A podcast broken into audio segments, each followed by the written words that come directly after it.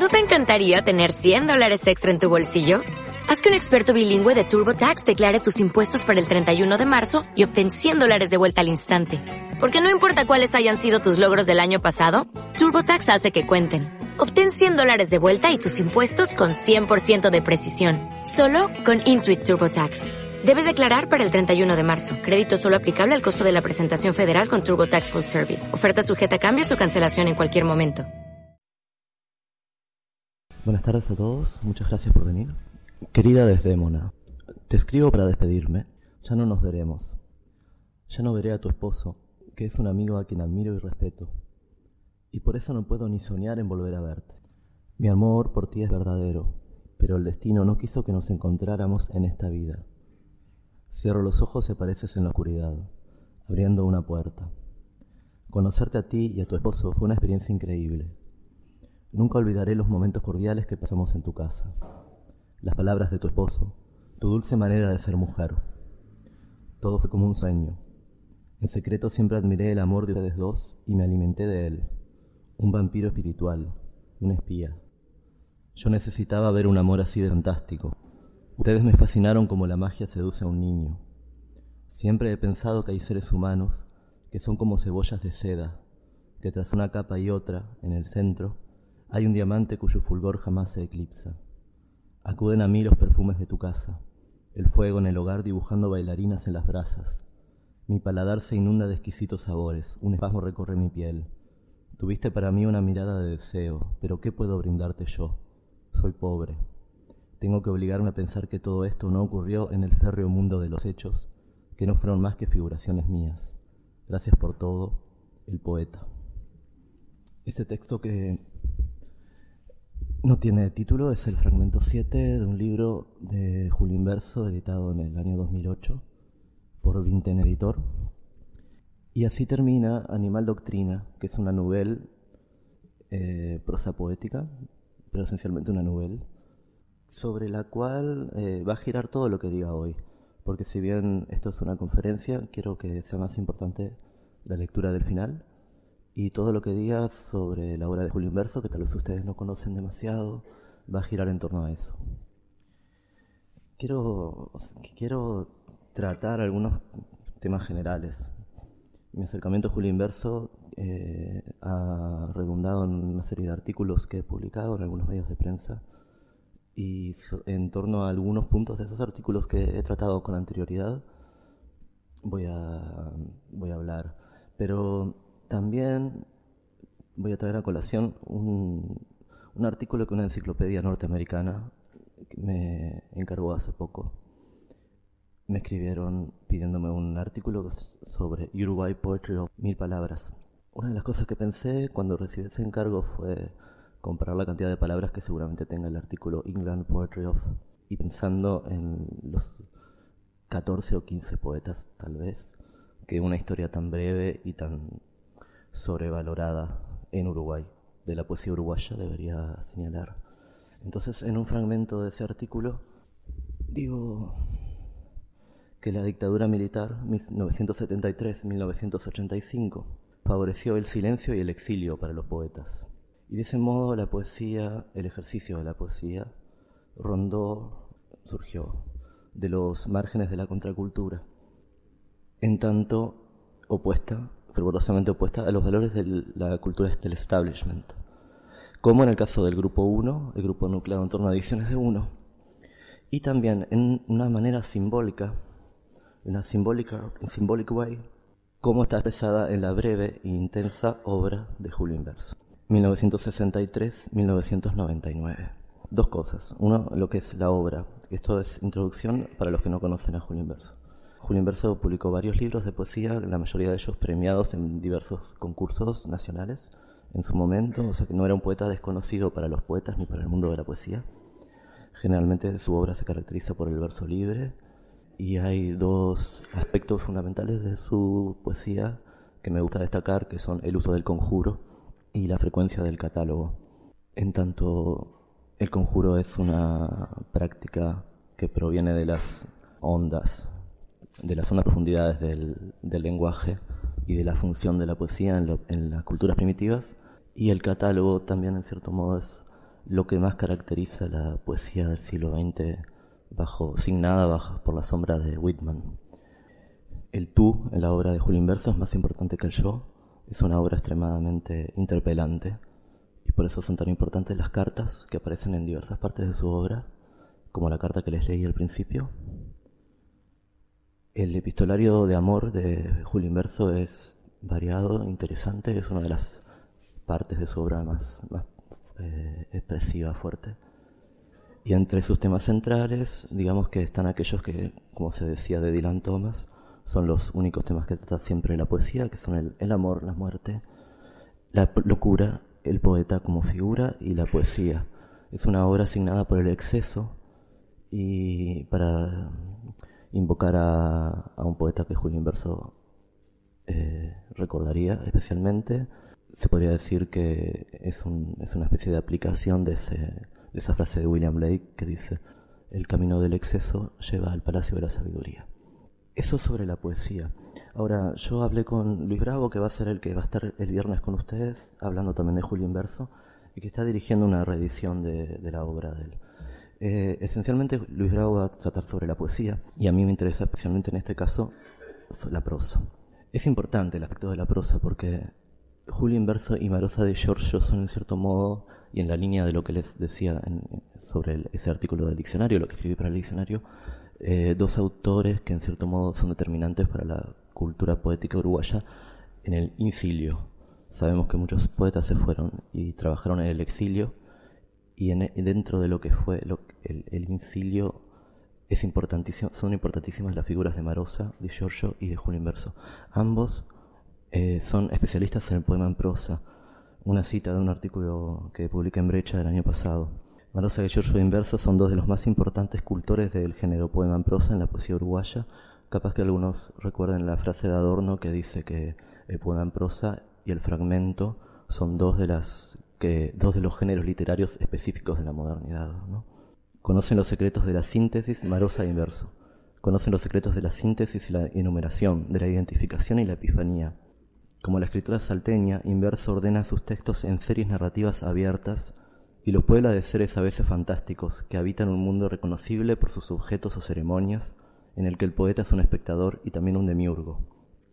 Vuelvo al artículo del diccionario. Eso es la breve e intensa obra de Julio Inverso, una pequeña introducción para ustedes.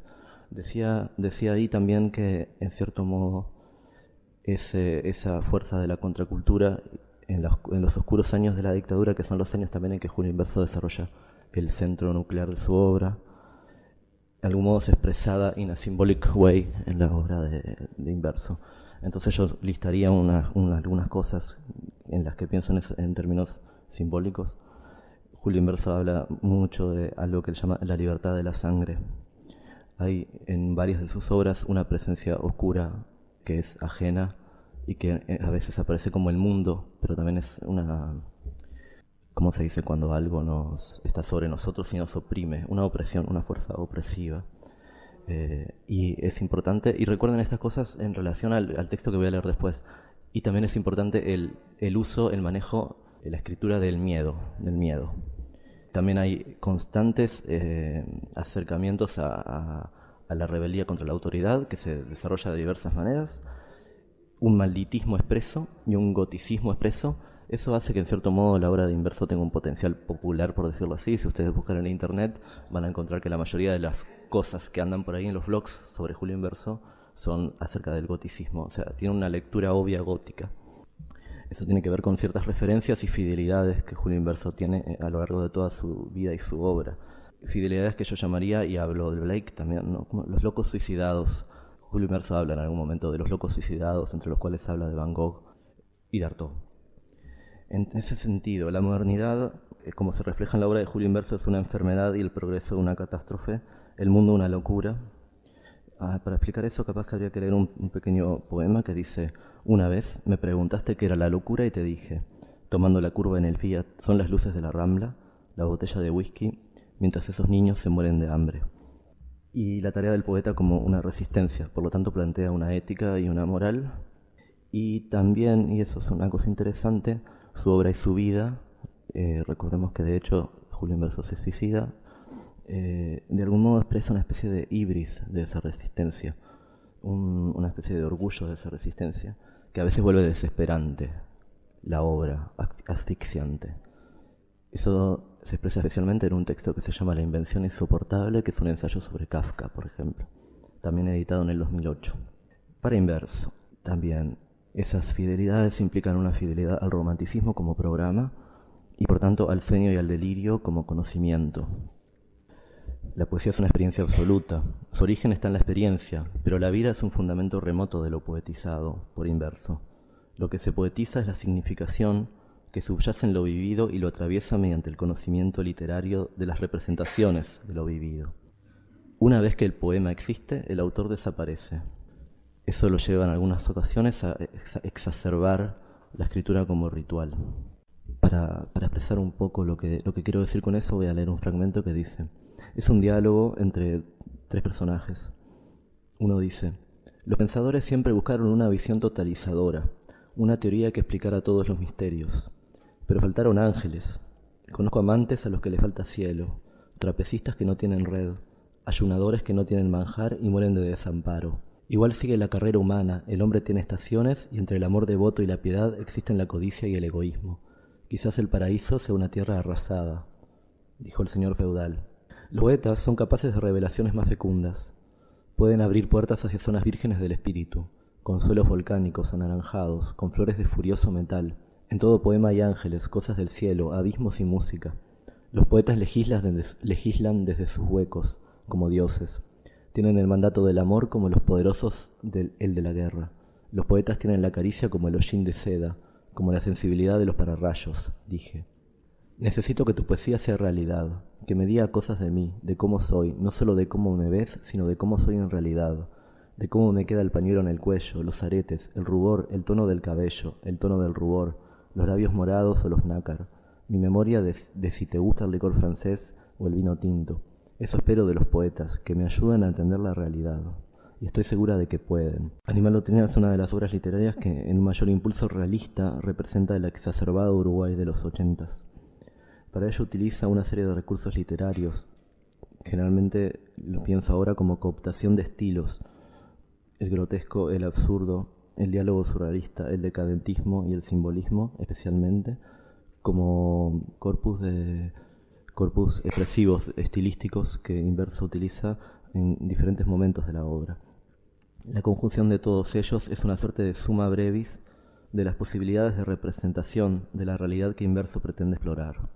La obra, que es la obra que estoy, digamos, leyendo y defendiendo hoy, que es una mi obra favorita del autor, cuenta la historia de un cuenta la historia de un poeta que está sin inspiración y recorre diferentes ámbitos de la ciudad, se encuentra con diferentes personas, amigos, visita personas, eh, va a ciclos literarios, todo eso relatado con una ironía muy, muy característica, y luego en una instancia bisagra conoce a una persona, a un personaje que él llama el señor feudal, que está hecho con retazos de literatura simbolista, y a su mujer Desdémona, a quien le escribe la carta que leí al principio.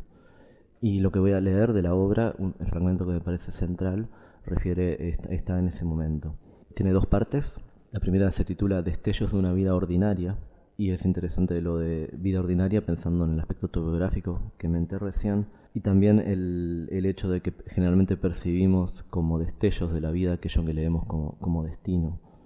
En este caso el protagonista es un poeta y sobre su función de poeta va va, va a centrarse la acción el señor feudal, que es la segunda parte del libro, en cierto modo representa la sublimación de la primera parte. La mirada aislada, aislada, enajenada del poeta, su anacronismo, su existencia ajena y su esencial pobreza. Espero que disfruten la lectura. Mis padres me dijeron que teníamos que hablar de un tema serio. Nos sentamos en el sillón grande del living, mi madre, mi padre y yo. Bueno, hijo, entonó mi padre con voz teatral, Van a demoler la casa de al lado para construir un edificio y resulta que la pared lindera que tenemos es antirreglamentaria. Tiene un espesor de 15 centímetros. Cuando empiece la demolición vamos a tener la obra acá, dentro de casa. Los obreros van a ver a tu madre en ropa interior y yo no quiero eso. Yo tampoco quiero que los obreros vean a mamá en ropa interior. No me interrumpas. Te sigo explicando porque vos no entendés nada. Esa pared sostiene el techo de la casa que es de bovedilla, de modo que también corremos peligro de un derrumbe. ¿Tu castigada neurona es capaz de medir ese peligro? Déjame pensar un momento. Bueno, sí, claro, obvio. Si el reboque empieza a caérsenos en la cabeza sería un embole terrible. La empresa que va a construir nos propone que nos mudemos para no tener que vivir este infierno que durará dos años. Yo no quería mudarme, dijo mi madre. ¿Vos sabés el trabajo que llevarse todo lo que hay en una casa? Espantoso, pero no hay más remedio, no quiero que los obreros me vean en ropa interior. Bueno, empalmó mi padre, ahora va a venir el ingeniero de la empresa, Anicio Montañoso, y vamos a establecer las bases del contrato, con la mediación de un abogado. Pero esto es muy irregular, protesté. Tendríamos que exigir a la dichosa empresa que nos hiciera una, que nos una indemnización. No podemos, sentenció mi padre. Sonó el timbre. Era el ingeniero Anicio Montañoso y el abogado, de cuyo nombre no quiero acordarme. El ingeniero explicó todo ante nosotros. Yo no podía parar de mirarle el enorme grano que lucía en la pelada. Yo no soy un filántropo, dijo. Soy un comerciante y no quiero tener enemigos. Si ustedes se quedan en esta casa, van a tener la obra aquí, los obreros van a ver a la señora en ropa interior. Eso hay que evitarlo. Yo tampoco quiero que los obreros vean a mamá en ropa interior. Se hablaron muchas cosas, el contrato se estableció, se firmó, se saludó, se fueron. Empezamos a estudiarlas por las inmobiliarias y encontramos una casa que nos gustó a los tres. Las cosas fueron rápido. El día señalado estábamos nerviosos y comimos ternera, al horno, con papas. A las tres de la tarde llegó el camión. Tras Loki, mudanzas. El patrón obeso e italiano hacía el trabajo fino y los cinco empleados el de burros. Queremos merca, gritó uno joven. Nosotros no bebemos en horas de trabajo, dijo otro, pequeño y con cara de hormiga. Empezaron a entrar las cajas al camión. Había uno que parecía haber tenido una parálisis y otro chiquito que se movía como un muñequito de cuerda. El patrón dijo, Tengo cinco pianos en casa, me los dejaron. Este está a la venta, dijo mi madre. En un rato mi querida casa estuvo vacía. Todo estaba en el camión. Subí al altillo a echar el último vistazo. Quedó una telaraña plateada en un rincón. La araña se quedaría allí y seguiría tejiendo su tela sobre la piedra negra de mis recuerdos. El camión partió con el patrón al comando, el Chevrolet de mi padre detrás. Nos llevó media hora llegar al nuevo barrio, un lugar extraño en el límite del pueblo, famoso por sus pastizales, sus gatos tuertos y sus viejos con bastón. El camión se perdió en el laberinto de rutas entrecruzadas y llegó con retraso. La descarga fue lenta. Los empleados preguntaban, ¿esta caja dónde va? En la cocina del comedor. Y esta otra, en el cuarto suite, todo así. El patrón se paró en la puerta de la casa y miraba el trabajo de sus empleados. Ma, así no se puede trabajar. Uno no sabe, otro no puede, otro no quiere. Dio porco. Los primeros días en el nuevo barrio me dediqué a explorar el almacén más barato.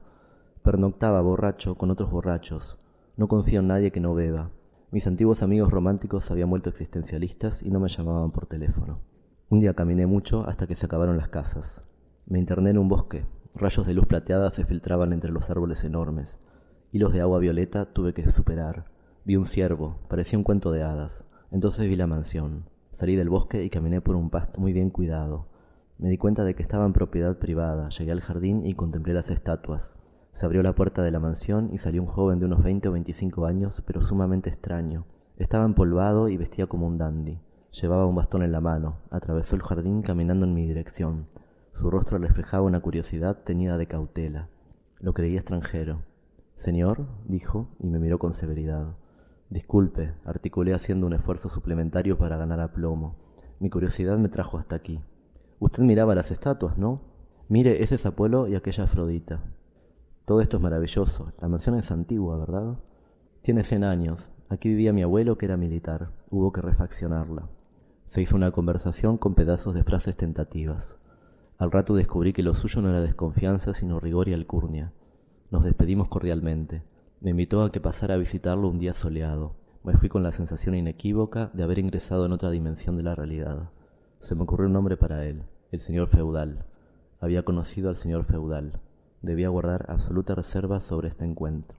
Siempre pensé que yo era uno de esos insurrectos errantes de los que hablaba Mao y que, amante del lujo y de la comodidad, buscaba los lugares donde poder comer y beber a gusto. Pensé en el señor feudal, pero no me lo figuré de mi condición, sino todo lo contrario, frugal, medido, austero. En la conversación que habíamos tenido adiviné una cultura telegráfica y ráfagas de poesía, había tejido en mi cabeza mil fantasías sobre él y lo que sería nuestro próximo encuentro. En mi cuaderno de descubrimientos había escrito mis impresiones primarias sobre él. En mi cuaderno amarillo, el de los miedos, había escrito lo que sigue. Tengo miedo que me pique una chinche. Le tengo miedo a las onomatopeyas, a los astrolabios persas y a la psicología infantil. Le tengo miedo a la basura tuberculosa, a la erección peniana y al fucsia. Tengo miedo de hacer la cosa incorrecta en el momento indicado y de hacer lo correcto en el momento no indicado. Tengo miedo que en un museo me hable un cuadro de Dalí. Tengo miedo de enseñar el hueso. No hay que tener miedo de enseñar el hueso, pero tengo miedo de enseñar el hueso. Le tengo miedo al chocolate y a los usos horarios. Tengo miedo de aparecer desnudo en una ciudad donde nadie entiende lo que hablo. Tengo miedo de que una patota me rompa todos los dientes y después me pidan disculpas. Le tengo miedo a los anaranjados cráteres de la teología. Le tengo miedo al dengue y al merequetengue. Tengo miedo de tener miedo de tener miedo. Tengo miedo de que no se me ocurran las ocurrencias, que tendrían que ocurrírseme cuando estoy junto a una, a una muchacha trigueña que desnuda en mi cama sonríe torpemente esperando mi jugo, mi alma y una saludable dosis de mi bastón sexual le tengo tanto miedo a la ensalada de lechugas como a una pipa de opio. Le tengo miedo a los obeliscos, a las calzadas que se deslizan solas, al cansancio, a las escalas jerárquicas y a las oficinas oscuras. Tengo miedo de que hagas de mi fuerza confusión, tengo miedo de dudar, de durar, de madurar. Le tengo un miedo espantoso a las carretillas esmaltadas de jazz de cebollas en Alemania 1914. Le tengo miedo al hombre máquina, al hombre lobo, al yupi de ojos azules, al hombre con costuras en el cráneo, al hombre vampiro, al superhombre, al megahombre, al hombre masa, al hombre napán y electrodos asesinos. Tengo miedo de morir asesinado por la puta del vestido blanco. Le tengo miedo a la mirada de la puta vestida de blanco, a zorros con leche, a sus confesiones y a sus vísceras expuestas en todos los canales de televisión. Le tengo miedo a Dios y a su hegemonía. Amén. Cerré el cuaderno amarillo y lo escondí en Wells. En... Lo escondí. Lo escondí. Es bueno tener un poco de miedo a veces, sobre todo en esta película, donde te pueden matar antes de que se termine este minuto. Un día afortunado, donde se habían conjugado las ganas y la suerte, escribí un poema largo y extraño que titulé Arcano 17. Me gustaba por lo novedoso, lo ambiguo. Era muy visceral, su fuerza de realidad desconcertaba. Había logrado por fin escribir un poema con elementos extrapoéticos, más metal y menos flores. Leerlo era aproximación al infinito, la degustación de cristalitos de miel, una puerta abierta hacia una región del espíritu antes inexplorada velada, oculta detrás de los prejuicios, las convenciones sociales, los lugares comunes y facilismos, las modas, las jaulas mentales y la incapacidad de la conciencia. Me llevó cuatro horas hacerlo, pero fue como si me lo dictaran. Un típico producto de alquimia negra y sintaxis molotov. Salí corriendo con el poema para leerlo en el ciclo del bar La Gruta, que organizaba la bella Morticia Purpershine. ¿Por qué tenía que leerlo en público? Pura vanidad, supuse. Después pensé, no, soy un comunicador, Cumple una función, si hay un artista y un público. Simplemente yo pensaba que si mi poema era bueno, tenía que darse al público. Sentí orgullo de ser capaz de prodigar belleza. Tuve una sensación de poderío y a la vez de candidez. Todo eso empezó a expansionarse y no cabía en el ómnibus. Un poema de mi altura viajando en una carrindanga. Era indigno. Ese día me decía que una limusina me llevara hasta el bar. Antes hubiera ido a buscar al señor feudal para que me acompañara y escuchara mi poema. De pronto me di cuenta de algo. El señor feudal tenía algo que ver en todo aquello. Examiné el final del poema. Había una invocación. Un fantasma atravesaba el fondo de las imágenes. Era un espíritu benéfico, una metáfora del poder de una mente vibrante como el océano, capaz de lanzarse las más grandes aventuras, algo de luz deslumbradora en una escala de divinidad, algo que el hombre tiene a veces, algo omnisapiente que lo aproxima a Dios, la posibilidad de trascender. Llegué a la gruta, saludé a los conocidos. Ese día estaba lleno y había mucho olor a cocaína. Morticia Purpleshine vino a mi encuentro. Hola, ¿cómo andás? ¿Vas a leer? Sí, anotame. A ver, dijo y me sacó el poema. Qué largo. Lo escribí hoy. Es un instrumento parte cráneos. Parece que sí. ¿Qué te pasa, Morticia? Estoy dura como una mesa. ¿Querés tomar? No, nenita, odio ese polvo. Como todo cocainómano, la abracé. Igual comparto tu filosofía. Yo también soy mormón. Se rió. ¿Qué es eso que tenés puesto? Parece un traje de buzo. ¿Cómo me veo? dijo girando. Increíbles formas. Mira, aquel tipo está loco por vos. ¿El punk ese? ¿El de la cresta? Sí, su cara es un circo de anfetaminas. No, es autista. Apareció Lucille Barbas a saludar. Nos sentamos en una mesa y encendimos un incienso.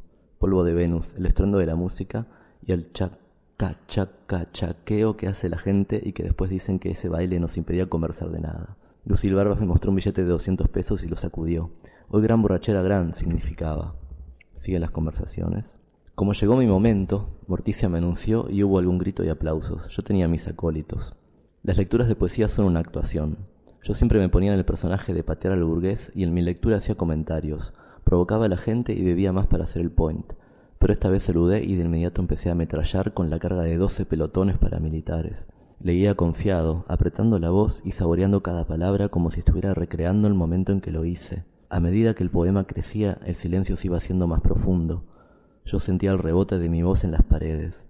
Patiné en una parte porque había empezado a emocionarme, y entonces sentí cuerpos y almas vibrando al unísono, una congregación de sangres, y la gente empezó a balancearse y a cantar, algo que a mí me pareció un mantra, y yo me hundí en el poema y empecé a darle una cadencia jazzística, y me puse de pie y levanté los brazos como un profeta surrealista chalado, y la gente cantaba y batía las palmas cada vez más alto, cada vez más fuerte, y el poema era eso, vivirlo, enloquecer de entusiasmo y poder gritar.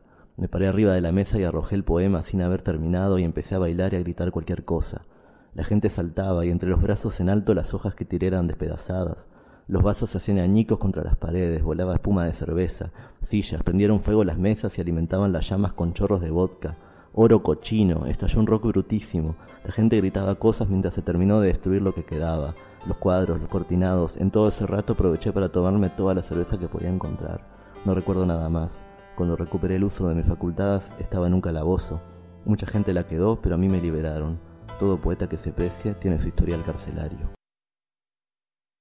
This is the smell of a warm three-day-old egg salad sandwich in a wimpy trash bag. Wimpy, wimpy, wimpy! Blech! And this is the smell of that same sandwich in a hefty, ultra strong trash bag with new Fabuloso lemon scent. Hefty, hefty, hefty!